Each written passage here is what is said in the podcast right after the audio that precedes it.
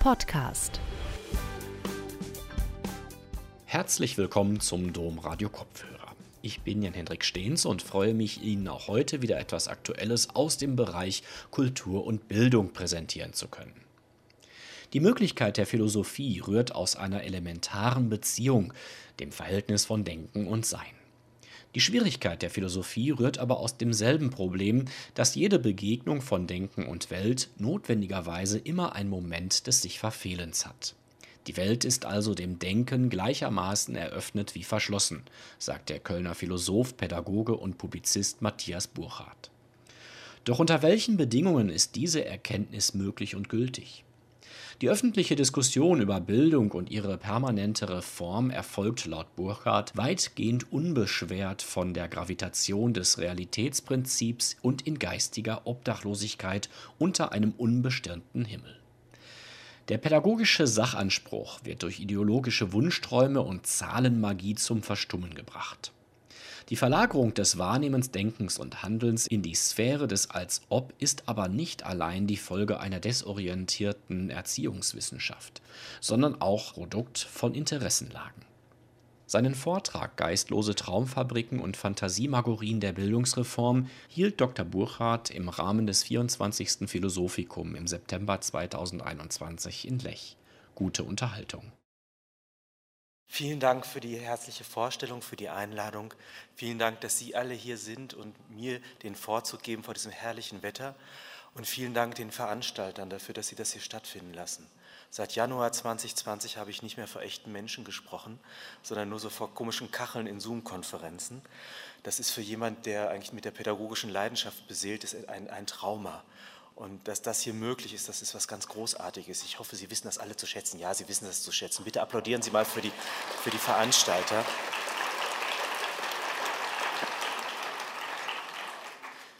Es ist ja nicht nur zu meinem Vergnügen. Ähm, ich habe den Titel des Vortrags bewusst zweideutig gewählt. Was könnte gemeint sein mit geistlosen Traumfabriken? Wir denken natürlich als, als erstes an die Schulen und das ist natürlich auch mit gemeint. Es geht, wird aber auch gehen um die Akteure und die internationalen Organisationen, die sich diese komischen Bildungsreformen einfallen lassen und über die einzelnen Länder ergießen. Pisa und Bologna wird gleich zur Sprache kommen. Und mir geht es dabei nicht nur um Politik, sondern mir geht es auch darum, nochmal zu zeigen, wie das als ob strategisch im politischen Raum genutzt werden kann und wie, in welche Rolle dabei die Zahlen und die Statistiken spielen. Darum wird es im Hauptteil gehen. Sie werden eine PowerPoint-Präsentation sehen. Ich bin eher so ein Tafel- und Kreideakademiker. Ich äh, hasse das komplett, damit zu arbeiten, aber ich möchte Ihnen ein bisschen was zeigen. Ich habe das ein bisschen ausgeglichen dadurch, dass ich die Folien sehr hässlich gemacht habe, damit Sie das also direkt äh, zuordnen können. Ja, da glänzt ja nichts.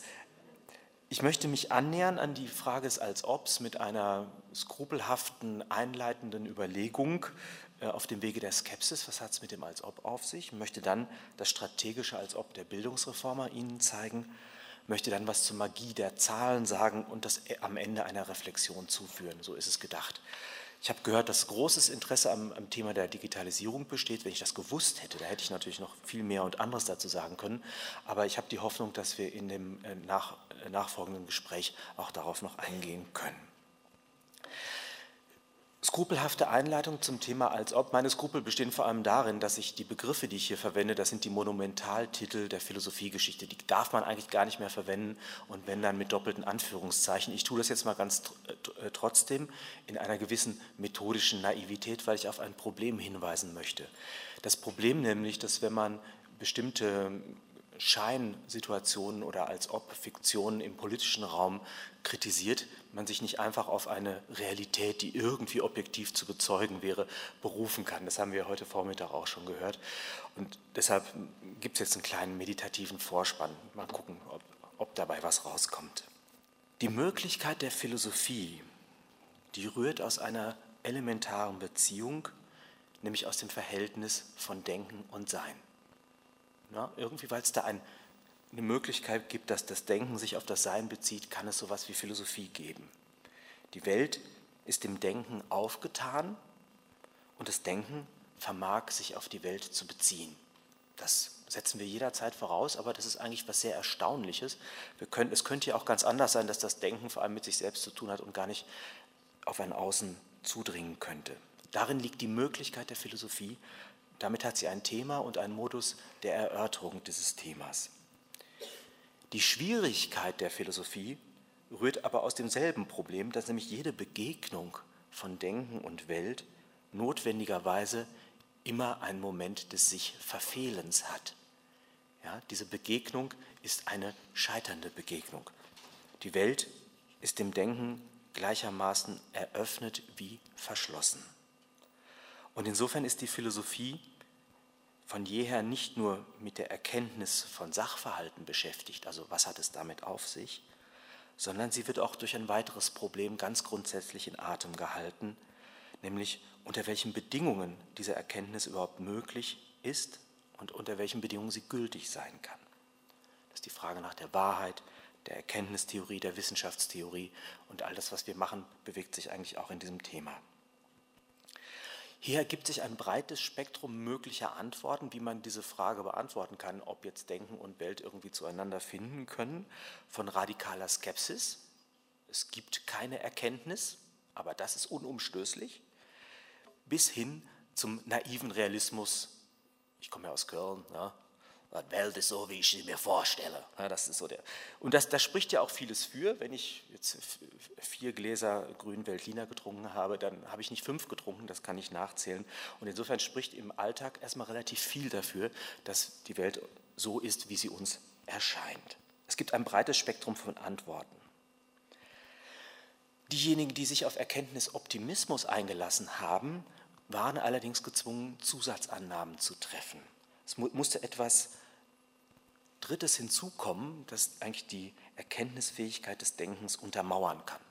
Bei Platon der Gedanke der Ideenlehre, äh, bei, Leibniz die prästabilierte Harmonie, im Christentum ein Schöpfergott, der dafür sorgt, das ist etwa dieses Wahrheitsmodell der Adequatio von Rei et Intellectus, von Sache und Intellekt, dass das schon irgendwie durch ein wechselseitiges Zuerschaffensein irgendwie gewährleistet ist. Neben den Vermittlungsversuchen gab es allerdings auch den Ansatz, diese Problemspannung einfach aufzulösen, indem man Denken und Welt irgendwie auf eins der Elemente nur zurückführt. Es gibt den Versuch, das Denken als einen Effekt des Seins zu naturalisieren. Die Hirnforschung betreibt so etwas zum Beispiel. Oder eben auch das Sein als bloßes Konstrukt des Denkens zu idealisieren. Das ist der andere Pol. Descartes, ich denke, also bin ich, könnte man entgegensetzen, etwas weniger prominent, den Evolutionsbiologen Rupert Riedel, der sagt, ich bin, also denke ich.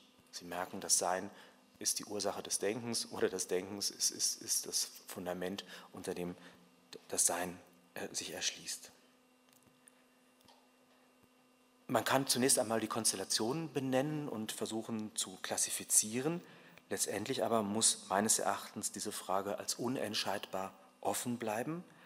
Und das ist eine Enttäuschung für alle die, die auf ein letztgültiges Fundament hoffen.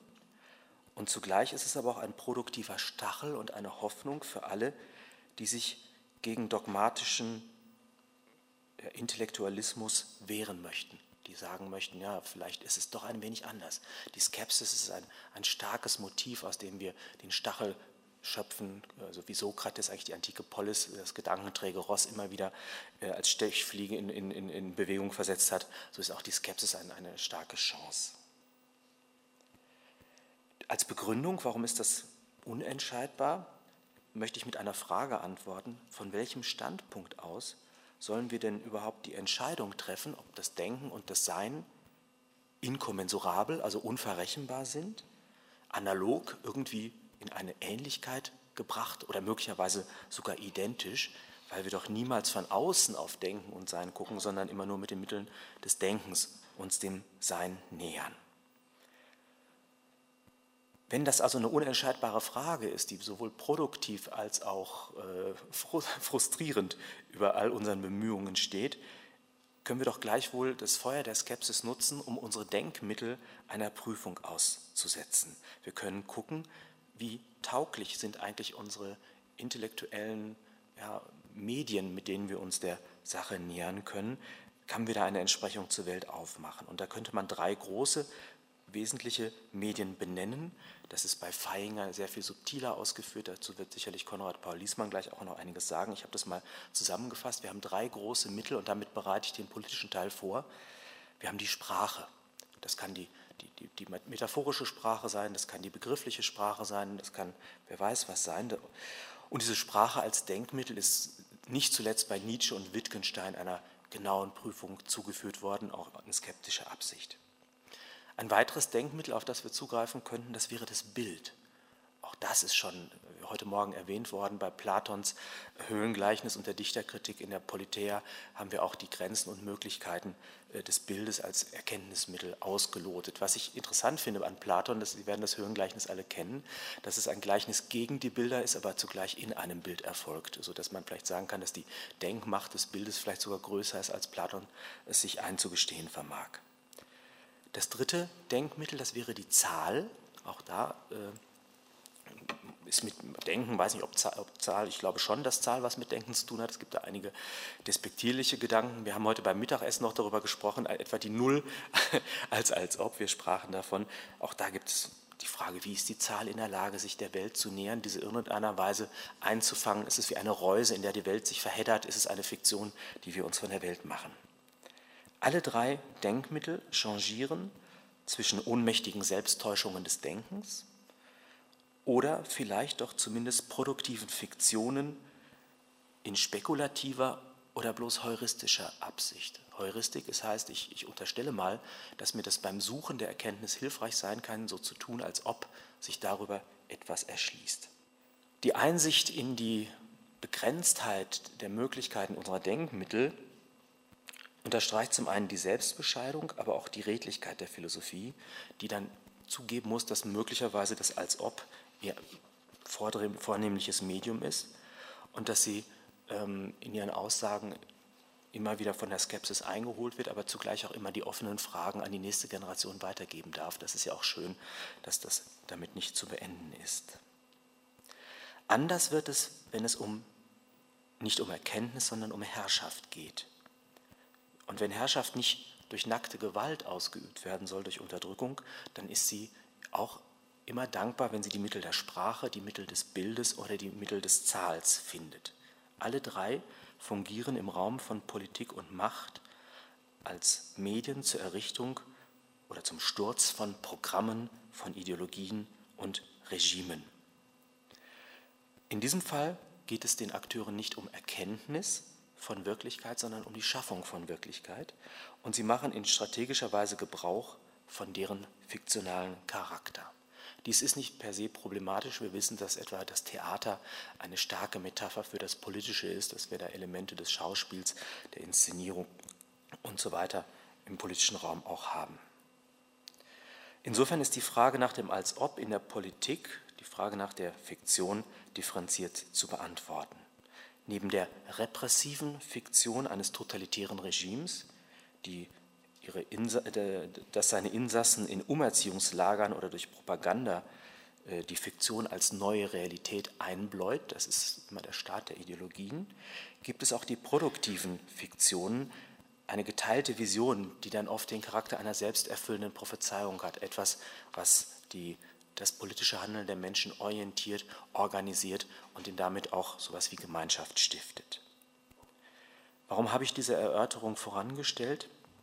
Wenn ich gleich im Folgenden mich mit bildungspolitischen Machenschaften, und den Begriff habe ich bewusst gewählt, beschäftigen werde, geschieht das nicht naiv.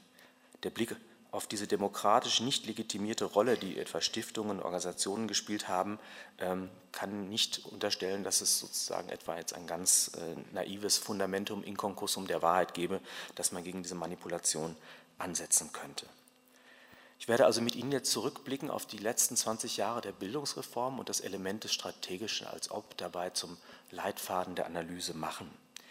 Die Gefahr bei diesen Analysen ist immer, dass man sich ähm, in den eigenen Beschreibungsmöglichkeiten ähm, zwischen zwei Punkten entscheiden muss. Nämlich man kann das auf der Ebene der Akteure machen, indem man sagt, es gab bestimmte internationale Organisationen, die das betrieben haben. Wenn man das als einzigen Aspekt betreibt, dann landet man bei Verschwörungstheorien. Das möchte ich auf jeden Fall vermeiden. Und insofern ergänze ich das durch einen diskursiven Aspekt. Ich möchte sagen, dass in diesem Rahmen auch Gedankenmodelle äh, oder Diskurse und Narrative eine Rolle gespielt haben, die als Resonanzboden zur Legitimation auch äh, herangezogen wurden und dienlich waren. Also allerdings möchte ich auch die Akteursebene nicht ausblenden, denn dann wird man blind gegenüber den Urhebern und auch den Profiteuren, gegenüber den Interessenlagen, die in diesem Sinne als politische Zurechenbarkeit in Frage kommen müssen. Zwei Aspekte können Sie sich als Hintergrund vorstellen. Sehr explizit werde ich auf die PISA-Reformen eingehen. Implizit könnte man die ganze Digitalisierungsfrage am selben Muster betrachten. Ich werde jetzt, das ist ein hybrider Vortrag, ich werde aus der Lektüre jetzt in den freien Teil übergehen und jetzt den, die Bildungsreformen mir angucken. Es beginnt schon immer mit einem inszenatorischen Schockelement, das eine Dringlichkeit, als ob dieses Thema jetzt von höchster Not wäre. Das betrifft jetzt vor allem Deutschland. Die große Bildungskatastrophe wurde beschworen, der Sputnik-Schock, daran werden sich die Älteren wahrscheinlich noch erinnern, und dann plötzlich der PISA-Schock. Auch da sind bestimmte Bilder, die plötzlich äh, Wirksamkeit entfaltet haben, um eine Dringlichkeit zur Veränderung von Bildungswesen in der öffentlichen Kommunikation zu signalisieren. Dass das Ganze ähm, nicht nur vom Himmel gefallen ist, sondern eine bestimmte strategische Dimension hatte, ist nachgewiesen worden im Sonderforschungsbereich der Universität Bremen, der Sonderforschungsbereich 597. Danke, dass das ein bisschen größer wird. Die Kollegen haben nämlich hier mal mit den Mitteln der empirischen Sozialforschung gezeigt, wie eigentlich äh, die OECD und auch Stiftungen äh, ihre Macht genutzt haben, um den Diskurs so zu beeinflussen, dass die äh, politisch gewählten Akteure oder auch die kulturellen Grundüberzeugungen, die in den Ländern eine Rolle spielten, nicht so maßgeblich Einfluss nehmen konnten auf die Politik, wie das eigentlich der Fall gewesen wäre. Ich zitiere jetzt mal aus dem Abstract. Changing Patterns in German Education Policy Making, the Impact of International Organizations, also die, die Veränderung deutscher Bildungspolitik unter dem Einfluss internationaler Organisationen. Das gilt übrigens für Österreich und die Schweiz in ähnlichem Maße. Der entscheidende Satz, den Dennis Niemann hier formuliert ist, obwohl in Deutschland vor PISA zahlreiche institutionelle Vetopunkte im Bereich der Bildungspolitik existieren und obwohl die traditionellen Prinzipien des deutschen Bildungsverständnisses den von der internationalen Ebene beförderten Idealen teilweise diametral gegenüberstanden, gelang es den internationalen Organisationen bzw. Initiativen, diese blockierenden Effekte zu umgehen bzw. zu neutralisieren. Was die Kollegen hier belegen können, ist, dass das, was wir als Bildungsreform in den letzten 20 Jahren genossen haben, also die Verwandlung der Schule eben in diese geistlosen Traumfabriken, dass das keine Konsequenz von der Einlösung von kulturellen Grundüberzeugungen ist. Wir haben da eine gewisse Tradition, die uns orientiert hätte in Bildungsfragen. Und auch, dass das nicht erwachsen ist aus einer demokratisch legitimierten Vertretung äh, des Souveräns, des, des, des Willens der Bürgerinnen und Bürger, sondern dass genau diese Elemente, die kulturellen Grundüberzeugungen, aber auch die Akteure neutralisiert bzw. blockiert werden mussten. Ja, das fragt man sich natürlich, wie wurden die neutralisiert und wie wurde das blockiert? Natürlich nicht mit den Mitteln offensiver Gewalt, sondern mit den Mitteln von sogenannter Soft Governance, mit den, das werde ich Ihnen jetzt gleich zeigen. Das ist hier das Organigramm dieser Reform von Tonja Bieber oder auch Dennis Niemann aus demselben äh, Forschungsbereich. Hier geht es darum, dass internationale Organisationen auf der linken Seite Einfluss nehmen auf die nationale Bildungspolitik. Und da sind vor allem zwei Elemente wirksam, in, vor allem in den westlichen Ländern, die Discursive Dissemination, die Ausstreuung von Diskursen und das Setzen von Standards. Tonja Bieber beschreibt das nochmal, Discursive Dissemination heißt Establishing Ideas, das Schaffen von neuen Ideen. Ja, das heißt, die, das Überspielen von, von festen Wertorientierungen und Vorstellungen von dem, was Bildung ausmacht, durch neue Ideen und Standard Setting auch das werde ich Ihnen gleich erklären, heißt, neue Orientierungsmarken zu etablieren, an dem politisches Steuern und pädagogisches Handeln orientiert werden sollen. Das ist natürlich nicht so ohne weiteres möglich, denn wenn wir uns vorstellen, nicht die OECD hätte äh, jetzt hier eine Studie gemacht, die PISA-Studie, und wir hätten alles verändert, sondern es hätte auch sein können, dass ein relativ kleiner Akteur, sagen wir mal der Weltbriefmarkensammlerverband, Forderungen aufgestellt hätte, wie die Bildung auszusehen hätte und äh, da bestimmte Vorschläge gemacht. Das hätten wir belacht und ignoriert. Und wir können also sehen, dass hier eine bestimmte kommunikative Strategie und auch eine Sprecherposition erforderlich war, um diese Veränderungen durchzuführen. Wie wurde das durchgeführt? Ähm, zunächst einmal, welches Bild soll denn an die Stelle des, äh, der, der, kulturellen Grundorientierung, die uns prägen, treten? Und da könnte man den Humanismus nennen, man könnte vielleicht sich auch auf christliche Bezüge einlassen, man könnte vielleicht auch die Aufklärung als Grundlage des Bildungswesens hier heranziehen. Das ist für die OECD allerdings nicht so wichtig. Sie hat diese Programmschrift Human Capital, How What You Know Shapes Your Life. Hier ist eine, eine Betrachtung des Menschen als Humankapital, als Homo Hygienicus, als jemand, äh, Homo Ökonomicus, als jemand, der seine, ja, den gibt es auch noch, als jemand, der sein Leben lebt, als sei es ein Unternehmen in der Perspektive von Investitionen und Rendite, von Marktgesetzlichkeiten und Konkurrenz und so weiter und so weiter. Das ist das Menschenbild der OECD, das dahinter steckt. Und das ist nichts, was jetzt irgendwie äh, verheimlicht worden wäre, sondern es ist von vornherein die, die Agenda der OECD gewesen, die Gesellschaft für, äh, für internationale äh, ökonomische Zusammenarbeit und Kooperation. Ähm, schon 1961 bei der Gründung ähm, hat man in, in einer Kulturkommission des Europarates folgende Maßgaben erlassen. Es versteht sich von selbst heute, dass auch das Erziehungswesen in den Komplex der Wirtschaft gehört, dass es genauso notwendig ist, Menschen für die Wirtschaft vorzubereiten wie Sachgüter und Maschinen. Das Erziehungswesen steht nun gleichwertig neben Autobahnen, Stahlwerken und Kunstdüngerfabriken damit wir uns nicht missverstehen, ich bin kein Kritiker der bösen Wirtschaft, im Gegenteil, ich halte es für äußerst wichtig, dass junge Menschen berufliche Perspektiven aus dem Bildungssystem mitnehmen und auch, dass sowas wie äh, kulturelle Vielfalt und auch Demokratie und auch wirtschaftliches Gedeihen hängen an der Qualität der Bildung. Was die OECD hier vorhat, ist aber möglicherweise gar nicht das, was wir uns darunter vorstellen, weil wenn wir uns das genauer anschauen, sind ja nach den PISA-Reformen die, die, die, die, die, äh, Möglichkeiten äh, der, der Wirtschaft eher schlechter geworden. Ich weiß es von vielen mittelständischen Unternehmen und Personalern, die sagen, Ausbildungsreife und Studierfähigkeit, Persönlichkeitsbildung haben eher nachgelassen und die wünschen sich eher das Bildungssystem, wie es vorher war, zurück. Also selbst das ist hier nicht eingetreten. Aber Sie merken, hier wird etwas neu modelliert. Aus demselben Dokument, Erziehung ist wirtschaftliche Investition in den Menschen, der Lehrer ist Produktionsfaktor, Schüler ist Rohmaterial, und Allgemeinbildung sei die Befähigung zu immer neuer Anpassung. Das hat die Bildungstheorie und Bildungsphilosophie eigentlich bisher nie so gesehen. Soll befähigen zum Denken, also zum Umdenken und zum Verarbeiten fremder und neuer Ideen, aber möglicherweise nicht dazu, sich seines eigenen Verstandes ohne die Anleitung eines anderen zu bedienen. Das ist was anderes. Damit das herbeigeführt werden kann, bedarf es einer bestimmten Kommunikation, einer Transformation von Grundüberzeugungen. Und auch das ist relativ offenherzig beschrieben von der OECD. In der Schule soll jener Grundsatz, die Folie ist besonders hässlich, ne? Entschuldigung, Grundsatz von Einstellungen, von Wünschen und Erwartungen geschaffen werden, der eine Nation dazu bringt, sich um den Fortschritt zu bemühen, wirtschaftlich zu denken und zu handeln. Das bedeutet nicht weniger, als dass Millionen Menschen von einer Lebensweise losgerissen werden sollen, die seit Jahrhunderten und Jahrtausenden das Lebensmilieu ausmachte. Alles, was bisher an der Schule und in der Erziehung in diesen Ländern geleistet wurde, verfolgte soziale und religiöse Ziele, Dinge, die jedem wirtschaftlichen Fortschrittsdenken glatt zuwiderlaufen.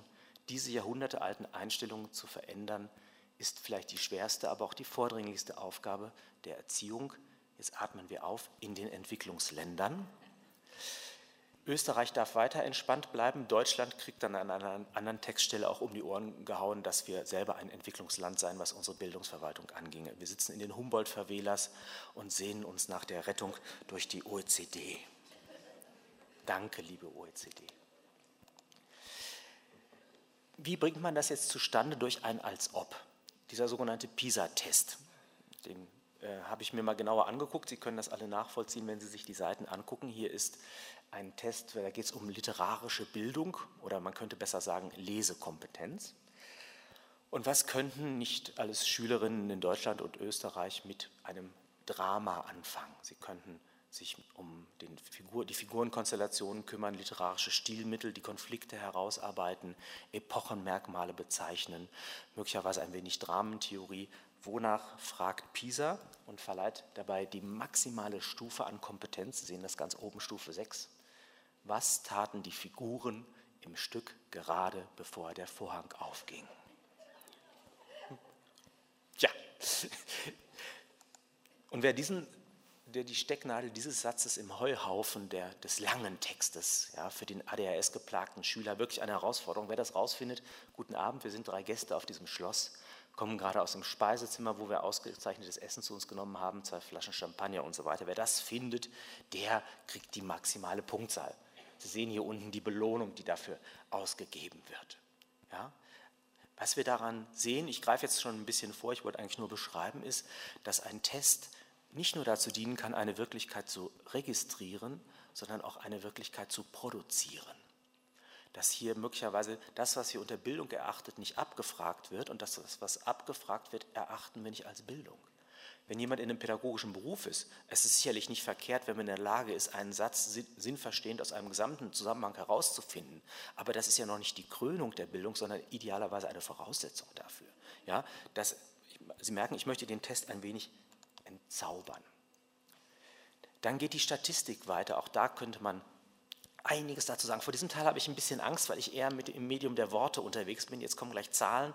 Also zum einen schalte ich immer sofort, ich, sobald Statistiken kommen, schalte ich immer ab, weil ich denke, die müssen wahr sein, weil ich, weil ich sie nicht verstehe. Sie sind wahr, weil ich sie nicht verstehe. Ich probiere das jetzt mal mit Ihnen, ob wir das verstehen. Das, ich beziehe mich ja auf Thomas Jahnke, der sich mal diese PISA-Geschichte genauer angeguckt hat. Ähm, das ist ganz bezeichnend, weil wir immer denken, oh, da werden Zahlen präsentiert, die haben ja sicherlich einen Wahrheitswert. Auch da ist ganz viel als ob mit im Spiel. Wir haben jetzt hier zwei Testdurchläufe, Test 1 und Test 2, und haben vier Kandidaten. Und ich habe jetzt in den Spalten eingetragen, jeweils die Rohwerte, wie viele Punkte haben die gemacht. Also im ersten Durchlauf hat der erste nichts richtig gemacht und im zweiten auch. B hat mit 10 Punkten angefangen, hat sich um 10 Punkte verbessert im zweiten Durchlauf. C hat 20 Punkte, sich auch um 10 verbessert. Und der D ist sogar von 30 auf 40 gekommen. So.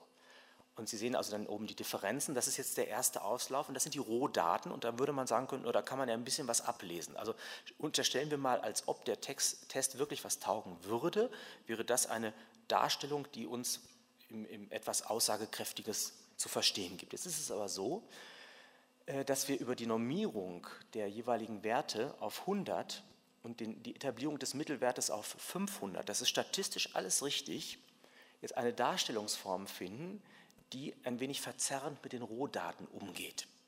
Erstens, wenn wir das auf 500 eichen, ist das eine ganz andere Botschaft, wenn wir sagen, also Deutschland ist von 570 auf 680 aufgestiegen, denken, boah, man hätte das genauso gut auf 1 eichen können, dann wären die Schwankungen völlig minimal und man hätte nie gedacht, wir müssen was tun, weil wir viel schlechter als Finnland sind. Ja? Also allein diese Darstellungsform hat wieder eine als ob Dimension. Was, wenn Sie jetzt aber auf die normierten Werte gucken, werden Sie etwas sehr Interessantes feststellen. Der erste hat nichts richtig gemacht, null Punkte, hat aber immerhin 366 PISA-Punkte. Das ist toll, oder? Schon mal komisch. Also würde ich erstmal sagen, wenn er eine Null ist, dann soll es auch Null heißen. Beim zweiten Mal hat er weniger, obwohl er auch nichts richtig gemacht hat, von mir aus. So. Beim, bei B sieht man, der ist um 10 Punkte besser, der ist von 455 auf 483 gestiegen. C ist auch um 10 Punkte gestiegen, steigt aber nur noch um 6 Punkte in der normierten Darstellung. Und das allerbeste ist D, obwohl er objektiv besser geworden ist um 10 Punkte, fällt um 16 Punkte in der PISA-normierten Darstellung. Das heißt, hier ist alles, ist alles mathematisch, statistisch korrekt und gleichwohl in der Aufbereitung, sagen wir mal, ähm, suggestiv bis missverständlich, wenn ich es vorsichtig sagen möchte. Das Ganze wurde jetzt übersetzt in schulische Wirklichkeit. Das ist ja auch nochmal der, der, der Punkt. Man hätte ja sagen können, danke für den Test, wir nehmen das zur Kenntnis, aber wir haben da auch noch andere Kriterien.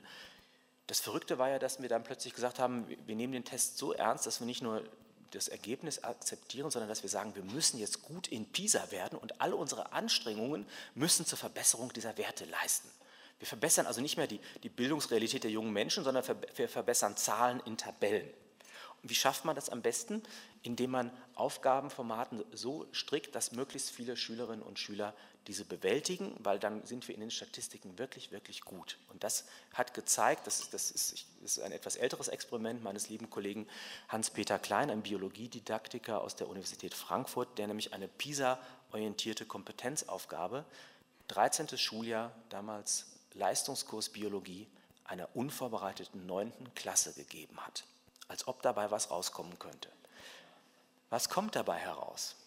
Wir sehen, dass tatsächlich die gelben äh, auf der einen Seite, die haben tatsächlich nicht bestanden. Ansonsten haben wir sogar eine 1 dabei, eine 1 minus. Ein unvorbereitetes neuntes Schuljahr schafft es, PISA-konforme Aufgaben erfolgreich zu bewältigen. Wie deuten wir jetzt dieses Ergebnis? Man könnte ja sagen, wow, die Bildungsreformen waren so erfolgreich, dass wir schon nach neun Schuljahren das gleiche Leistungsniveau haben wie sonst nach 13 oder 12 Jahren wäre eine Deutung, ich halte jetzt nicht für die plausibelste. Oder man könnte sagen, das Aufgabenformat ist gar nicht mehr in der Lage darzustellen, was an Wissen und Bildung äh, bei den Schülern sich, sich, sich, angehäuft hat oder was sie, was sie sich angeeignet haben, sondern das Aufgabenformat dient vor allem dazu, Zahlen zu produzieren, die den Ländern das Gefühl geben, sie wären erfolgreiche PISA-Nationen. Und das lässt sich so auflösen, wenn man nämlich dann die Aufgabenformate anguckt, sind die ganz kompliziert, wieder viel Text zu lesen, übrigens interessant, dass also auch da vor allem sprachliche Formate eingekehrt sind. Der Korrekturbogen zeigt dann allerdings, dass die meisten Antworten schon im Text selbst enthalten sind. Sie können sich das mal angucken. Die Lösung kann direkt im Material abgelesen werden. Die Erklärung erfolgt an den vorgegebenen Informationen. Ja, die geforderten Argumente sind dem Material direkt zu entnehmen. Das heißt, es ist eher eine Umformulierungskompetenz, die die jungen Menschen äh, zu guten PISA-Ergebnissen bringt, als wirklich biologisches Wissen. Der Kollege Peter Klein hat dann einen Gegenversuch gemacht und hat eine Vor-PISA-Aufgabe diesem neunten Schuljahr gegeben. Da sind alle durchgefallen, bis auf einen. Der hatte Biologie, hochbegabter Biologie-Crack, der hat eine 4 Minus geschafft. Ja, der, immerhin. Der hat übrigens aber in diesem Test miserabel abgeschnitten, weil er gedacht hat, oh Gott, das können die doch nicht von mir verlangen, dass ich das aufschreiben muss. Das steht ja alles schon in, in den Aufgaben drin. Was wir hier sehen, ist eine seltsame Konstellation, in der Wissenschaft, Medien und Politik sich zu einem gemeinsamen als ob zusammenfinden. Ich habe lange überlegt, ob ich das, ja, ich glaube, ich traue mich nicht, obwohl heute Morgen der Kollege hat sich auch getraut. Ähm, das mit der Bildungspolitik, wenn man da wirklich was machen möchte, das ist schon anstrengend. Das kostet auch Geld und man muss ein bisschen Ahnung von der Sache haben. Insofern ist es gut, wenn man, das gilt für viele Politikfelder, wenn man seine Aktivitäten eher in den Bereich der Symbolpolitik verlagert. Mein Beispiel dafür, und jetzt nehmen Sie es mir nicht übel, Sie sind ja alle volljährig, manchmal gleicht dieser Kreis mir einer Selbsthilfegruppe von Impotenten, die sich gegenseitig einen Orgasmus vorspielen. Das heißt, die, die Voraussetzungen dafür, wirklich was zustande zu bringen, sind nicht vorhanden, aber das Getöse, das man darum erzeugt, dass man das nicht vermag, das ist gewaltig. Aber alle sind sich klar, dass es sich um ein großes, großes als Ob handelt dabei. Wissenschaft wurde als Legitimation verwendet und das wissen wir inzwischen auch aus anderen Politikfeldern, etwa wenn es ja, um vieles andere geht.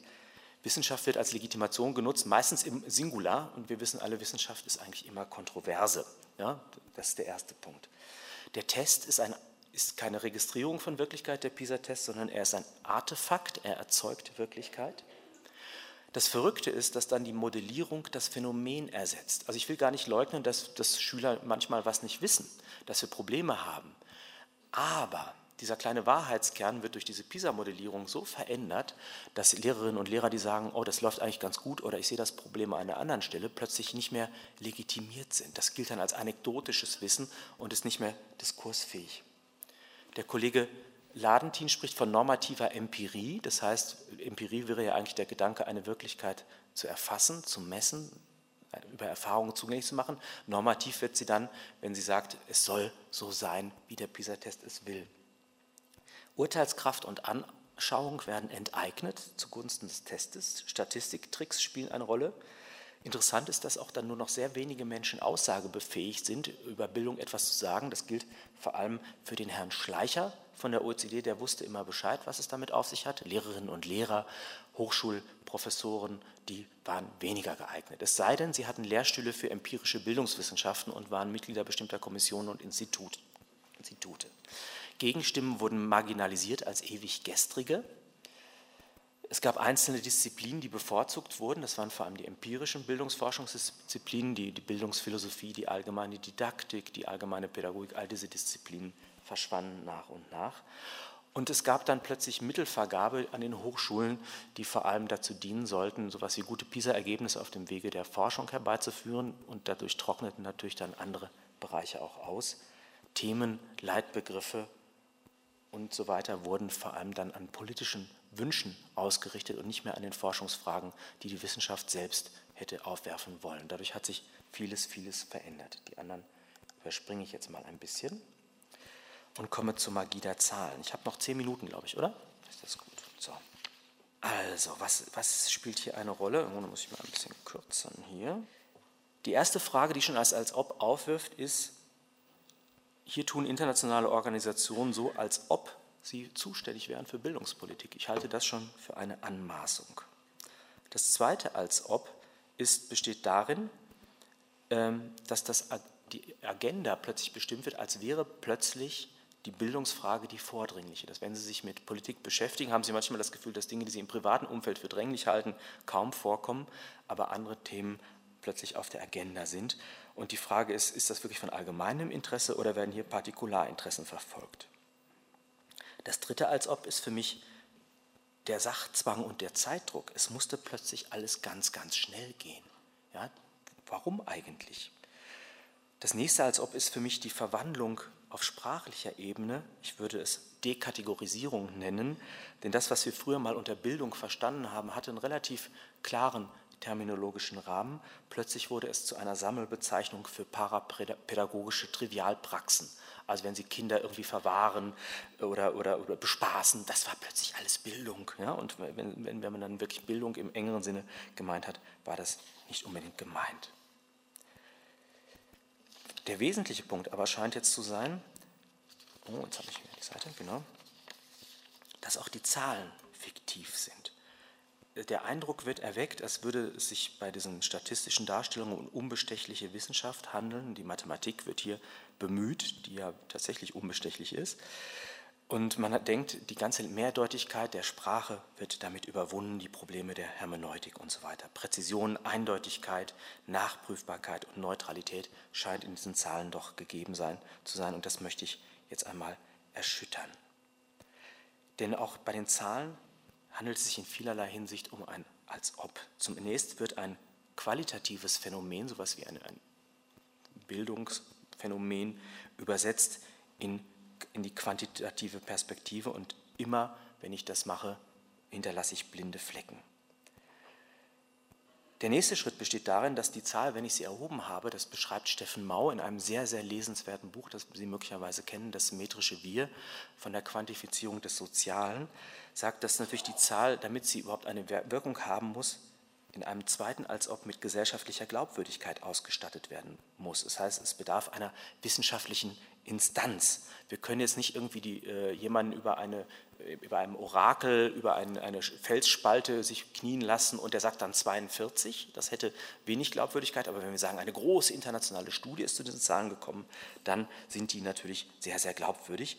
Und es muss gesellschaftliche und politische Instanzen geben, die dem Ganzen eine politische Glaubwürdigkeit geben, damit das Ganze abgesichert wird, irgendwelche Institute, die das belegen oder Akademien und so weiter, statistische Ämter.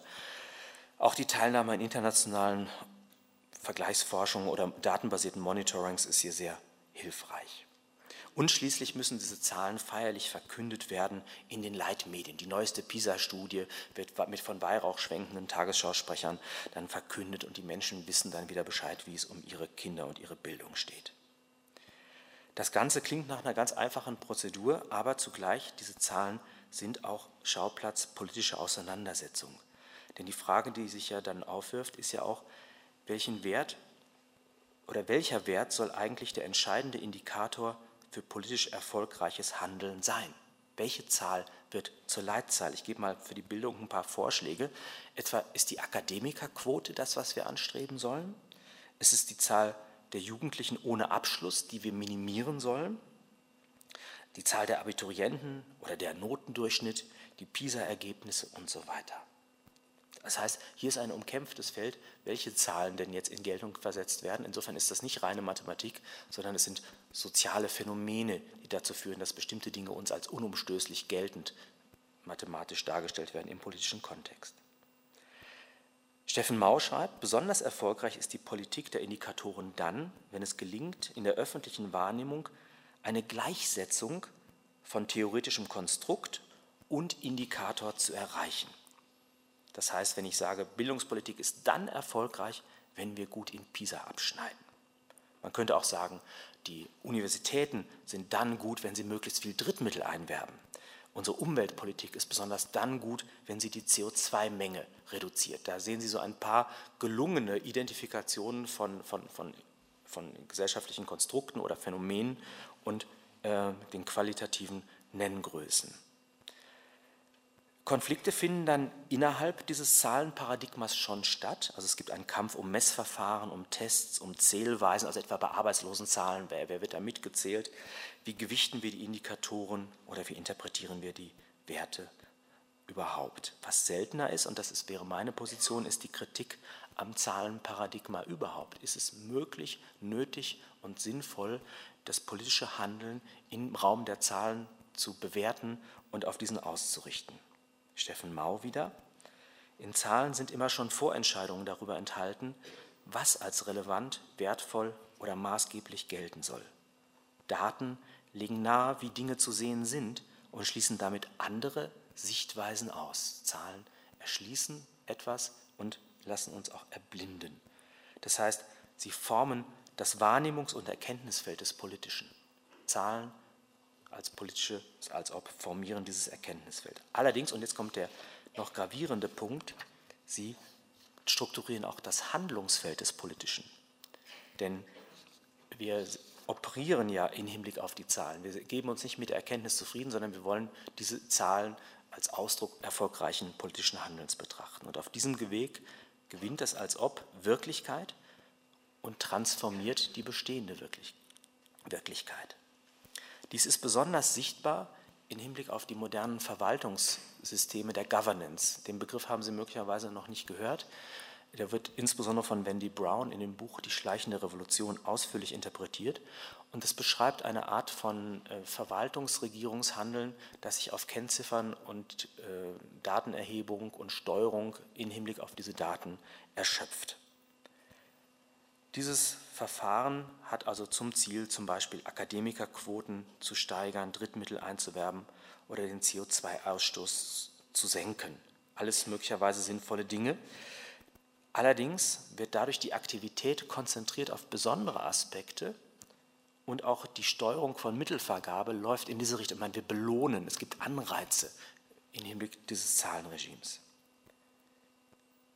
Damit hätten wir letztendlich eine Konstellation, in der allerdings dann völlig egal ist, ob ein Bürgermeister, ein Hochschulrektor dieser oder jener Überzeugung nachhängt, weil er letztendlich verkümmert zum Piloten im Cockpit eines Zahlenflugzeugs, das wirklich im Blindflug unterwegs ist und sich nur auf seine Geräte bezieht und Informationen zugeleitet bekommt, die auf diesem Wege ihm kybernetisch zugänglich gemacht werden.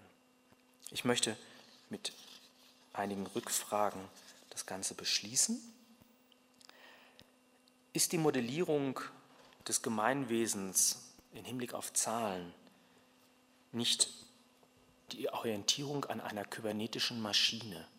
Sie kennen das vielleicht aus den Mess- und Steuertechniken, dass wir sagen, wir haben einen Sollwert, wir haben eine, einen Istwert, der erhoben wird und wir haben die Möglichkeit, durch Regelsysteme Istwert und Sollwert aufeinander abzugleichen. Und dazu brauchen wir immer wieder Feedback-Schleifen und Informationszirkulation. Das mag sehr erfolgreich sein, wenn es darum geht, Computer zu steuern oder im, im, im, äh, zu navigieren. All das funktioniert so. Ob aber alle Bereiche des Politischen tatsächlich diesem System zu unterwerfen sind oder ob da nicht andere Aspekte verloren gehen, wäre tatsächlich zu fragen. Ich erinnere nur an Günther Anders, der in der Antiquiertheit des Menschen und an anderen Stellen immer wieder auf die Technisierung des Daseins hingewiesen hat und die großen Verluste, die damit einhergehen. Zweite Rückfrage, was ist eigentlich mit den blinden Flecken einer Politik, die sich nur auf Zahlen bezieht? Ist das nicht möglicherweise sogar das Ende aller Politik, wenn die Qualitäten verloren gehen? Es kann es nicht sein, dass wir PISA-Weltmeister sind und trotzdem miserabel gebildet? Kann es sein, dass jemand an einer Hochschule Drittmittelkönig ist, aber ak akademisch doch relativ schwach auf der Brust? Kann es sein, dass wir CO2 leben, aber trotzdem in einer miserablen Umwelt? Kann es sein, dass die Frauenquote in allen DAX-Unternehmen erreicht ist und trotzdem sowas wie Geschlechtergerechtigkeit in weiter Ferne?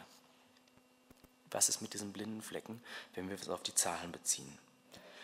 Dritte Rückfrage habe ich überschrieben mit der instrumentellen oder kalkulierenden Vernunft.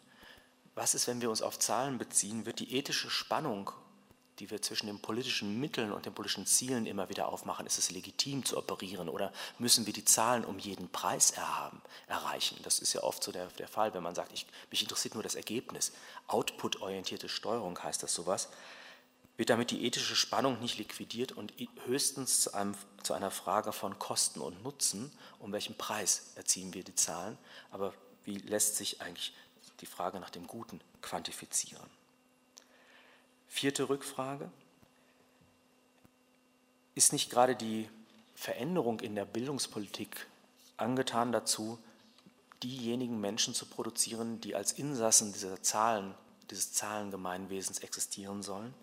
Ist nicht die Kompetenzorientierung und die Selbststeuerungsdoktrin, mit der die jungen Menschen heute ausgestattet werden, gewissermaßen eine Vorbereitung zum Insassen einer metrisch quantifizierten Welt? Der ganze Kompetenzbegriff und die Funktionalisierung gehen ja in diese Richtungen. Sie hören ein wenig Kulturpessimismus bei mir heraus. Das ähm, wird sich sicherlich im Bereich der Digitalisierung noch massiver aufwerfen, die Frage. Was ich damit sagen möchte, ist äh, in der Summe, dass wir, äh, wenn wir im politischen Raum dieses als ob und zum Thema machen, nicht umhin können, trotzdem einen Unterschied aufzumachen zwischen Fiktion und Realität. So schwer die Realität letztendlich in den Besitz des Denkens zu bringen ist, umso wichtig ist, glaube ich, dass wir uns nicht äh, sozusagen den Verführern der, des Als-Ob, die möglicherweise nicht dem Allgemeinwohl dienen, sondern anderen Interessen, äh, sozusagen auf den Leim gehen. Das sind sicherlich eher ja, äh, manchmal auch ökonomische Interessen, Lobbygruppen, Konzerne spielen dabei eine große Rolle. Gerade bei der Digitalisierung ist das ein ganz, ganz großes Thema. Und da brauchen wir zumindest also in theoretischer Hinsicht, aber vielleicht auch in ethischer Hinsicht gleichwohl irgendwie ein regulatives Element, das dem als ob etwas entgegensetzt. Das werden wir sicherlich gleich diskutieren. Ich danke für die Aufmerksamkeit. Domradio Kopfhörer. Weitere Informationen finden Sie auf domradio.de.